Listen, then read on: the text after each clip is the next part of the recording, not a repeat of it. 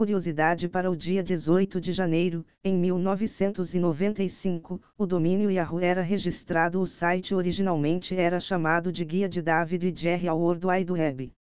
E após as notícias de hoje, desejo a todos aniversariantes do dia, tudo de bom, obrigado por me ouvir, parabéns. Git corrige duas falhas críticas de segurança que permitiam execução remota de código, recomendasse a atualização imediata para a última versão, v2.39.1. Uma terceira vulnerabilidade, específica ao Windows, ainda aguarda por um patch, mas é possível evitar problemas ao não usar o GitG para clonar repositórios não confiáveis.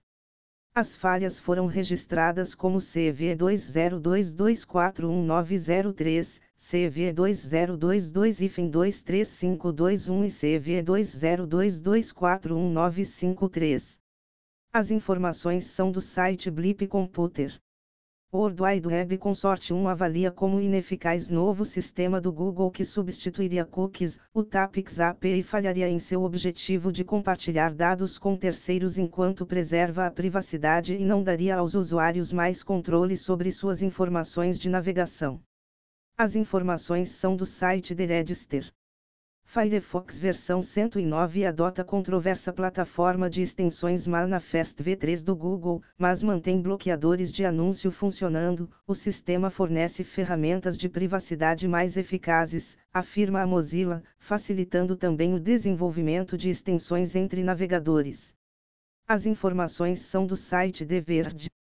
Google planeja lançar rastreador de objetos similar ao AirTag da Apple. O dispositivo usará a tecnologia UWB para se conectar a outros smartphones Android silenciosamente, permitindo atualizar sua localização em tempo real, independentemente da distância que estiver do usuário. As informações são do site Ars Technica. NASA estuda novo gerador de energia nuclear em miniatura. A tecnologia, considerada revolucionária, poderia permitir a proliferação de pequenas sondas ou satélites em missões para outros planetas, bem como operações em sombra permanente, como crateras lunares. As informações são do site da NASA. Cell da OpenAI confirma o desenvolvimento de modelo para geração artificial de vídeos. Sam Altman afirma que se trata de um projeto de pesquisa interno legítimo, podendo levar um certo tempo para ser lançado. As informações são do site TechCrunch. DeepMind pretende lançar seu próprio modelo conversacional até o final deste ano. O Spero conta com um recurso de citação de fontes, algo que falta ao Chat GPT. Em testes, ele forneceu respostas plausíveis e apoiadas em evidências em 78% das vezes.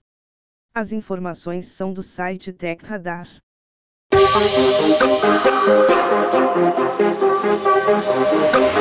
Thank